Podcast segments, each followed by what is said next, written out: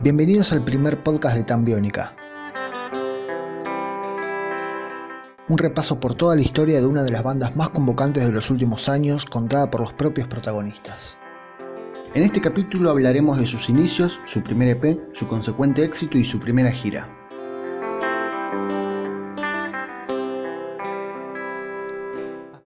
Septiembre de 1981. En la clínica Basterrica del barrio de Recoleta, capital federal, hijo de Marina y Freddy, nace Santiago Moreno Charpentier, quien pocos años después adoptaría para siempre el apodo de Chano, tal como lo conocemos hoy en día. Tres años más tarde nacería Gonzalo Moreno Charpentier, producto del mismo matrimonio, quien sería conocido años después como Bambi. Poco se sabe de los orígenes de estos apodos, pero lo que sí se sabe es que ya están impregnados en el imaginario colectivo de una generación que se crió con la música que hicieron y eternizaron en la escena musical local.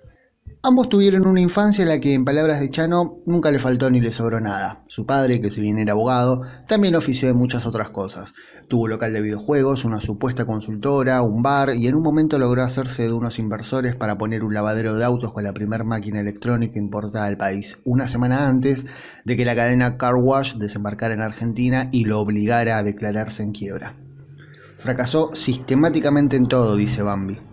Cuando los hermanos Charpentier tenían 8 y 5 años respectivamente, sus padres se separan y su padre se va a vivir a España para contraer matrimonio, del cual tendría dos hijos más. Pocos años después, Marina contrae nuevamente matrimonio con Oscar, con quien tendría a Samantha, la hermana 10 años menor de los Charpentier, con quien se criaron en el barrio porteño de Núñez. Chano y Bambi pasaron por distintos colegios primarios. Del primero los echaron por una pelea de los directivos de la institución con su madre. Finalmente hubo terminado este ciclo electivo, ambos empezaron el secundario en el colegio Obra Sanitaria junto con Sebi, que se uniría el dúo Charpentier por la amistad que tenían sus madres, y Guido, quien desde siempre ofició de manager. Al llegar los recreos, mientras los demás compañeritos se agolpaban en los patios para jugar al fútbol, ellos disfrutaban de inmiscuirse entre los instrumentos del escenario del estadio cubierto. Puntualmente Chano nunca fue muy de respetar las reglas que se les imponía. Fue expulsado de la obra sanitaria en cuarto año del secundario porque lo agarraron fumando en clase y tuvo que recibirse en el colegio Manuel Ugarte. Chano dice, ¿cómo quiere que no fume si estoy encerrado nueve horas acá adentro? Yo no era malo, quizás sí fumaba en los recreos, pero porque siempre me costaron los límites y las reglas. El colegio me aburría, pero después tuve que aprender a los golpes. Bueno, eh, tocamos juntos desde los 14, 15 años. Íbamos al colegio Obras, nosotros entonces veíamos las pruebas de sonido, en ese momento estaba muy latente y vigente el estadio Obras, entonces veíamos muchas pruebas de sonido, conocíamos artistas, este, teníamos como mucho backstage este, encima. Un día de verano, Sebi se despertó, decidió hacer una banda. Con un ímpetu demoledor y enaltecido por la euforia de su idea y el hambre de triunfar, salió en búsqueda de sus amigos para poder proponérselos mientras Bambi estaba vacacionando en Punta del Este, Uruguay. Bambi, que desde sus nueve años tocaba la guitarra de manera autodidacta, a su regreso se encontró con el bajo que iba a tocar después en la banda. Su hermano Chano se lo había comprado. Mi primer bajo fue el que Chano me compró, un Fame de los años 80 muy castigado, era horrible, decía Bambi. Así es como nace Nick, una banda con influencias punk, compuesta por Sebi, los hermanos Charpentier y un baterista amigo de Sebi quien conocía una sala de ensayo ubicada en La Lucila. Por un tiempo y bajo esa formación se subían al 60 cargando sus instrumentos y tocaban lo que les salía. No iba a funcionar nunca, reconoce Sebi en cierto punto. Nos dolían los oídos de solo orígenes estaban vinculados a, a Ramones, a Green Day, a, a ese tipo de, de grupos. No teníamos ninguna formación musical, excepto que íbamos a clases de guitarra, tal vez, eh, o de, o de Pero el teclado. llegó cuando Chano se puso a componer sus propias canciones luego de escuchar Don't Look Back in Anger de Oasis. Ahí comenzaron a saborear los gustos de otros géneros, de otros horizontes, sin saber que también estaban macerando su estilo propio que emplearían años más tarde. Diega llega a la banda en febrero del 2002 para reemplazar al amigo de Sebi, momento en el que se constituyó oficialmente la banda. Cuenta Chano que cuando lo vieron automáticamente quedaron fascinados con su onda. Sandalias fluo y una remera naranja. Esa era la estética que querían. Diega venía de ser parte de distintos grupos indies en ascenso, tales como Mi Tortuga Montreux, de Guillermo Esquiaga y Los Superagentes. teníamos otro baterista y, y bueno, nos habían hablado de eh, intentamos tentarlo en algunas ofertas que no dieron resultado, pero, pero después bueno, se vino un ensayo y parece que parece que se dio más. no quería tocar la batería él dijo, no, yo toco el bajo, yo qué sé, y dijo, no, tocate la bata. Y se fue el, el, el batero fue y cuando volvió lo encontraba él en su puesto. Y, y el otro baterista mismo se dio un paso al costado. Y hay como un temor en cada uno de nosotros, cada vez que se va a jugar el pucho, dice, seré reemplazado para siempre. Y, y bueno, O sea, que somos amigos de toda la vida, pero digo, che, Desde ese momento la banda mantuvo su formación y comenzaron a virar sus horizontes, desde el punk rock que los influenció al principio a un género más ecléctico dominado no tanto por la rusticidad del rock tradicional, sino por las nuevas tecnologías sonoras que estaban haciéndose eco en la escena local. Comenzaron a buscar una amplitud musical, buscaron ser desde los inicios un grupo versátil para poder moverse cómodamente por los distintos géneros sin prejuicios. Por aquel entonces comenzaban a pisar fuerte bandas como Miranda, Babasónicos y demás bandas que fueron pioneras en su rubro. Entonces, como sus horizontes estaban enfocados en otro lado, necesitaban también un cambio de nombre y de manera audaz e inteligente congeniaron lo analógico del instrumento tipo con lo tecnológico de las máquinas.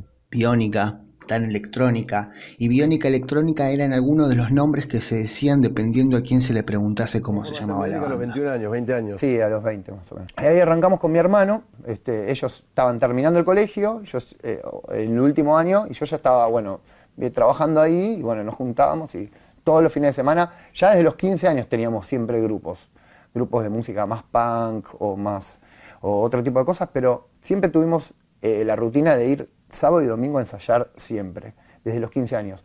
Pibes que jamás habíamos encontrado, ni nuestros padres habían encontrado nada que nos entusiasmara, ¿viste? Como si un pibe jugara a la Play todo el día y, y un padre le quisiera encontrar algo y nunca le encontrabas.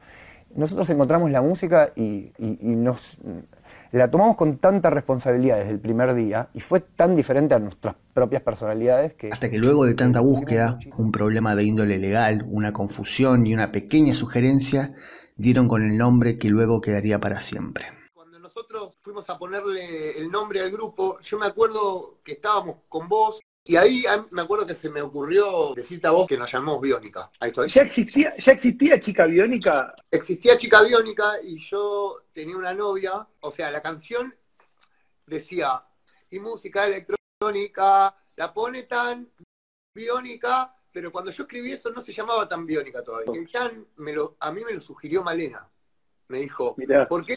O sea, tiene que ser tan biónica. Para mí Sí. ya éramos biónica, era imposible dejar de ser biónica. Que ni bien arrancamos nosotros, cuando pasaron tres o cuatro años que vieron como que el grupo tal vez prometía, nos bloquearon el nombre. Lo tenían otras personas pero que no lo usaban. Y nada, tuvimos que, que arreglar ahí.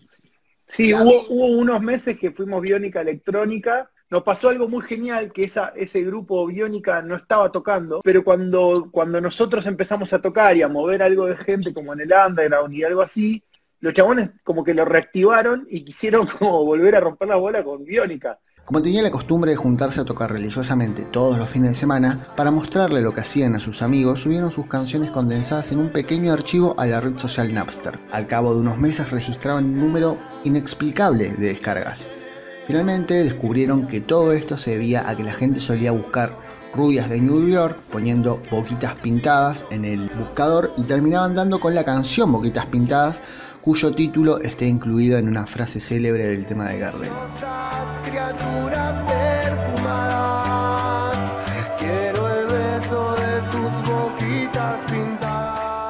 Esta canción Boquitas Pintadas de Tan Biónica está en el demo llamado Tapa de Modas. Al día de hoy hay quienes escuchan las grabaciones de este demo con cierto dejo de nostalgia porque retratan la inocencia y la adolescencia de unos jóvenes que estaban condenados al éxito que en ese momento no lo sabían. Y hay quienes ni siquiera lo conocen a este demo. Aquellos que estén interesados o que no lo conozcan, búsquelo en YouTube porque no tiene desperdicio.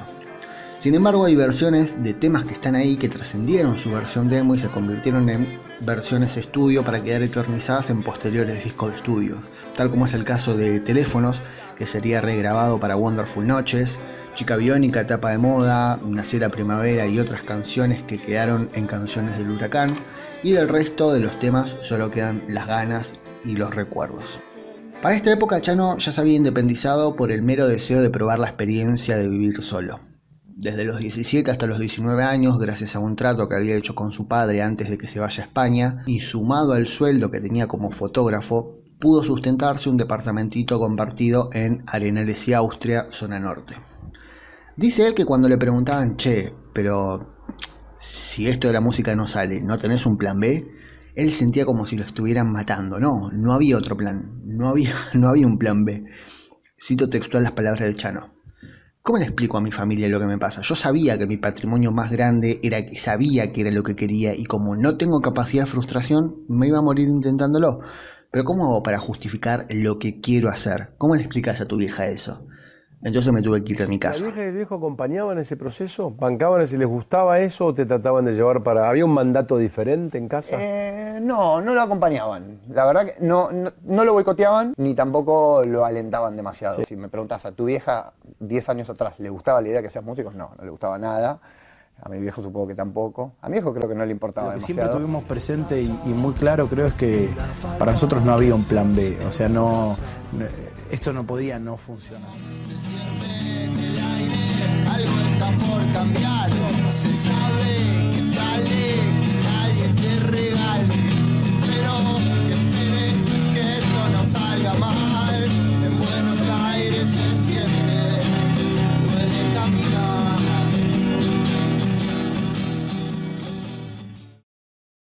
Chano ya desde joven se ganaba la vida siendo fotógrafo de boliches, trabajando para una empresa llamada El Zoom, con una cámara digital cuya batería era de máximo dos horas y una cantidad limitada de disparos, fotografiaba los presentes para luego subir esas fotos a la red. El sistema en el momento era novedoso para la época. Recordemos que estamos situados a principios de los años 90. Acuerdo que me echan de ese trabajo porque un día me llevan a una reunión y me dicen, che, Chalen, ¿por qué no vas a, un boliche que a veces va a Cerati, van algunos músicos? Y bueno, hay que sacar fotos ahí, o sea que te mandamos a vos. Y yo, que era feliz con mi remera, con mi uniforme de coordinador del Zoom, todo, eh, voy a un boliche donde veía actores y, y todo, y de repente empiezo a decirle, bueno, ¿te querés sacar una foto para el Zoom? Y nadie, o sea, nadie se quería sacar una foto, odiaban la cámara, me miraban con un desprecio, y, aparte había visto una chica que me había alucinado. Voy al baño y me veo con la remera puesta y digo, no, soy un idiota. Me encantó el lugar y dije, el jueves que viene voy, y ¿qué hice? Me inventé las fotos tal persona en Club 69, tal otra en Club 69, hasta que un día le saqué a la mujer de uno de los dueños y me dice, no, yo estaba en Callao y, Córdoba. Ya, se estaba como la empresa desarmando y, ahí sí, ahí, ahí aprovecharon para decirme, bueno. Y comenzó a gustarle la noche. Comenzó a gustarle tanto la noche que conoció a Alina, una bailarina de Club 69, siete años mayor que él, que fue quien lo introdujo al oscuro mundo de las drogas silenciosa te pesa, te llamo otra vez a perder la cabeza y no me consta la historia normal para soñar lo que quiero conectar. Voy a salir con lo esencial para bailar profesional. Quiero tener y convidar. De trabajar en esta empresa de fotos pasó a trabajar en una inmobiliaria en la que iba a mostrar los departamentos en oferta bajo los efectos de las sustancias. Cuando trabajó como camarero en Tucson, Palermo, calculaba mentalmente cuántas mesas atendía, cuánta propina estimaba que le iban a dejar y en base al cálculo resultante llamaba a su dealer y le pedía que le lleve lo pedido a su lugar de trabajo. Estaba comenzando a experimentar la inviabilidad de una vida plagada de excesos. Reconoce haber querido parar, pero admite no haber podido. Admite también haber ido a comprar en contra de su voluntad, de estar ahí y preguntarse ¿qué estoy haciendo acá? Que ya no, es joda, me parece que ya no es cool tomar cocaína, no es, no es cool fumarse un porro, me parece que, eh, es una cosa que, está destruyendo la sociedad, que está en todos lados, que ya no, es un séquito, que capaz que cuando vinieron los Beatles al mundo le hacía falta esa transformación, porque las minas usaban unas polleras hasta los tobillos, que estuvo buenísimo. la apertura que generaron las drogas y la liberación sexual y toda esa cosa. Pero me parece que, que todo en exceso es malo y ya el mundo está sufriendo un exceso. Si no, eh, es, una fiel representación eh, no, nuestros, nuestros ídolos, ¿no? Como están nuestros ídolos en este momento.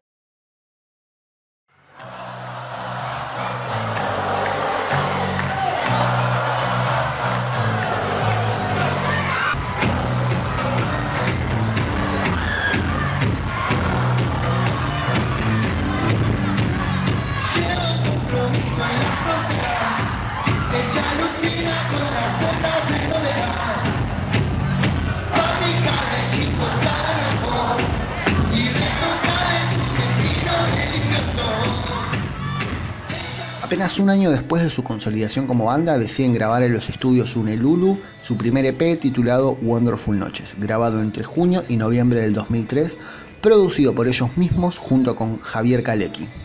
Se hicieron cargo de la masterización Ramtés González, Mariano López y también Eduardo Vergallo. Javier Kalecki, productor de este P, se prestó muy amablemente a darme su testimonio sobre esta primera etapa de los Tan Biónica y me contó lo siguiente. Convocado por Ramtés, que fue el técnico de, de grabación de ese disco, y apenas entré me di cuenta de la buena onda que había. Había algo como que mm, había muchas ganas y muy buena onda y pude individualizar muy rápido la función de cada uno. Mi labor fue de, ayudarlos un poco con el tema de las armonías vocales y, luego eso se extendió a algunos consejos que me pidieron. La verdad que me gustaron mucho las canciones, me parecieron muy, muy buenas. Fue un lindo privilegio que me hayan llamado y aparte desde ese día conservo una amistad, especialmente con Bambi, que ha perdurado hasta el día de hoy. Sí, quedé conforme con el disco y, aparte que para mí el disco se terminó de plasmar en, en la presentación en Niceto, donde ahí yo los vi en una eh, eh, los vi en un lugar donde que, que- que realmente me pareció que, que era algo muy potente y que tenían un futuro muy muy próspero, como al final se vio.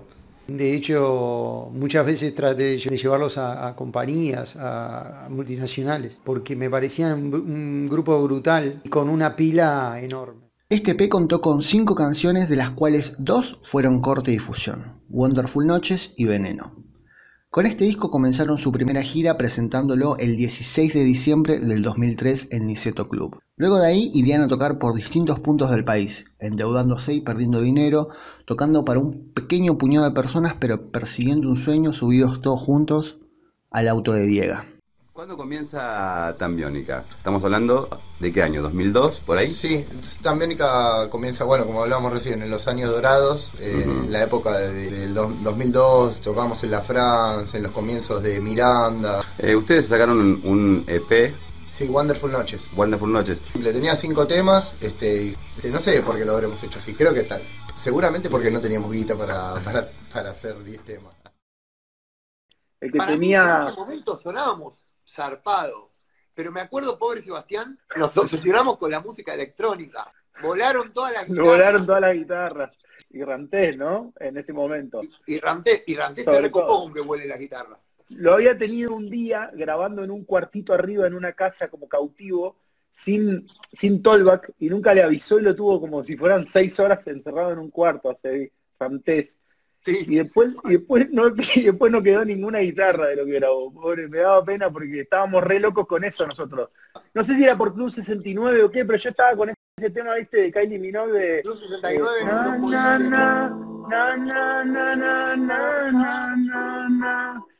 Viste, estaba con esa música sonando que era increíble. Por eso hicimos Wonderful Noches también, con esa onda, viste, como. Pero nosotros eso lo hicimos como a fines del 2001, eh, 2002 ponele lo hicimos eso. Durante el 2002 era re freak estar haciendo, intentar hacer esa música. Nosotros veníamos de, de- de- de- del palo del rock, no, no, o sea, lo que por eso, conocíamos por eso era rock. fue bien, boludo. Siempre tocaron solos, no querían forzar relaciones con otras bandas ni ser parte de una movida. No estaban desesperados por la exposición a los medios ni a las compañías. Eligieron el camino lento pero seguro. No les parecía adecuado tocar junto con otras 20 bandas en lugares como Cemento para después pasar desapercibidas. Si ellos querían tocar en un lugar, lo alquilaban y la fecha era solamente de ellos. El mismo Chano lo describe como un disco nocturno porque esa era la etapa que estaban viviendo. Este disco es un culto a la madrugada con las consecuencias y el desorden que ello conlleva. Wonderful Noches retrata el enamoramiento de tan biónica con la noche, el caos y las sorpresas del minuto a minuto con las noches que duran cuatro días. El mismo disco los obligaba a salir. En Wonderful Noches, el resultado final es prolijo, minucioso, con pistas bailables que llegan frescas al espectador. En el resultado final, lo que no se vio reflejado era el desorden que vivían los músicos.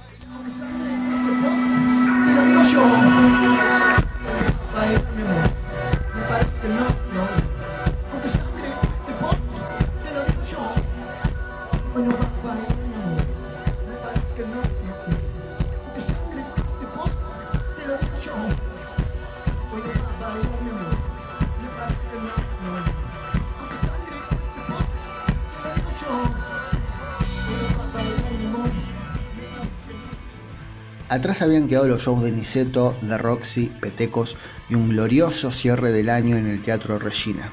Todo esto en el año debut de Wonderful Noches, que había salido en marzo del 2004. Ese mismo año debutaron en el Quilmes Rock compartiendo grillas con gigantes del rock como por ejemplo Babasónicos, Catupecumachu, Árbol, Capanga, sin dejar de mencionar a Fito Páez, Spinetta y León Gieco. Absolutamente nada mal para una banda que recién se iniciaba profesionalmente en el mundo de la música.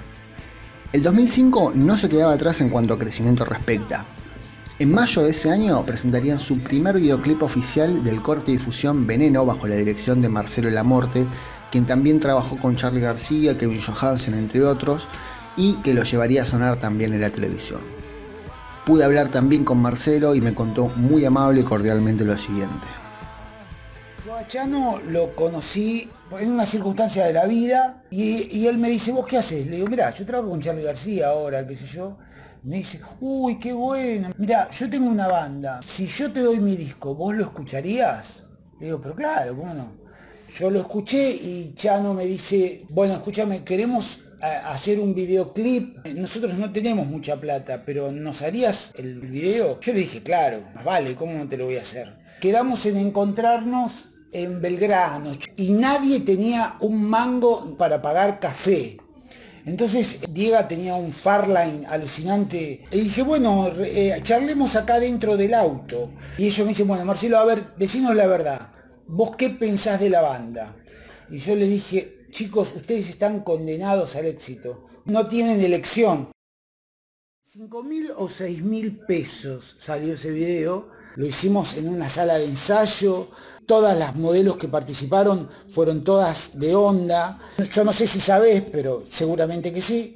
Eh, eh, la rubia que aparece eh, hablando en idioma mudo es Chano, pero que no lo quisimos trasvestir, sino que lo quisimos convertir en mujer. Fuimos juntos a aprender idioma mudo para decir algo desde ese lugar, desde el idioma mudo. Y después el recurso es muy sencillo, tenía tres partes. Tenía la parte donde Chano comunicaba algo en idioma mudo. Después tenía la banda tocando y a las modelos que solamente las hacíamos escuchar el tema esas imágenes fueron puestas en reversa y quedó eso. Cuando estaba filmando la parte de la banda y vi la escena que, que tenían, dije, chao, la pegaron, ya está. Un día lograron que MTV lo pasaran y, entonces a las 15.40 aparece el video de Lenny Kravitz que había salido, qué sé yo, 500 mil dólares. Al toque sale el video de Tambiónica, que había salido 5 mil pesos. Después del video de Tambiónica aparece un video de Gwen Stefani que había salido un millón de dólares. Ese fue el momento ya definitivo de decir, bueno, esta banda es un éxito. En septiembre del mismo año presentaron para el programa Flamantes de MTV su segundo sencillo, Wonderful Noches, esta vez bajo la dirección y producción de Ignacio Lecouna y Tomás Vidal, llevado a cabo en los estudios Central Park de Martínez, estudio donde Maradona se encontraba grabando su programa de televisión. El video tuvo tal repercusión y aceptación que fue incluido en el ranking anual de los 100 más pedidos de MTV. Pero Wonderful Noches, por ser su primer disco, ya les había dado demasiado reconocimiento en su corta trayectoria como para no animarse a más, y eso bien lo sabían. También una de las canciones de este P, Teléfonos, fue incluida en la obra teatral Catch, dirigida por el hoy conocido José María Muscari. Por ese mismo motivo se dispusieron a grabar su nuevo material discográfico. Ahí es que de la mano de Pirca Records, entre 2006 y 2007 comenzaría a gestarse un nuevo material bajo la producción de los mismos Tambiónica y de Emiliano Sasal, quien también los acompañaría en sus proyectos futuros de aquí en adelante. ¿Se imaginan de qué disco les estoy hablando?